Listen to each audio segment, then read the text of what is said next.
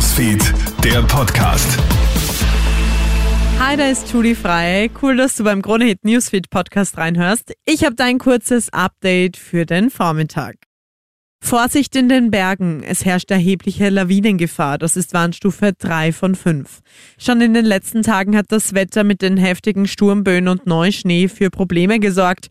Jetzt warnen Expertinnen und Experten vor Lawinengefahr aufgrund der milden Temperaturen. Bleib also am besten nur auf der gesicherten Piste. Erst gestern ist ein 16-Jähriger in Tirol von einer Lawine erfasst und schwer verletzt worden. Grausame Entdeckung in der französischen Stadt Meaux nahe Paris. Gestern Abend findet die Polizei fünf Tote. Laut Medienberichten handelt es sich um eine Frau und ihre vier Kinder. Die Staatsanwaltschaft geht inzwischen von einer vorsätzlichen Tötung aus. Es wird nach dem 33-jährigen Vater der Kinder gefahndet, der auf der Flucht sei, heißt es. Die Todesursache der Frau und der Kinder und auch weitere Infos werden vorerst nicht genannt. Für die Müllabfuhr bedeutet Weihnachten vor allem eines, mehr Arbeit.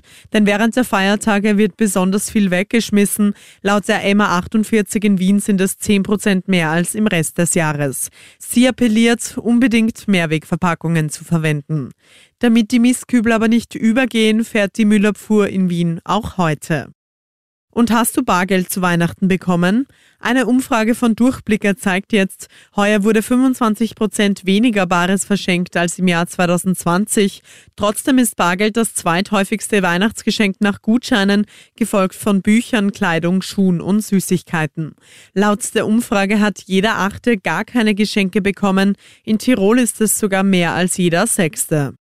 Das war soweit mit deinem Update an diesem Feiertag Vormittag.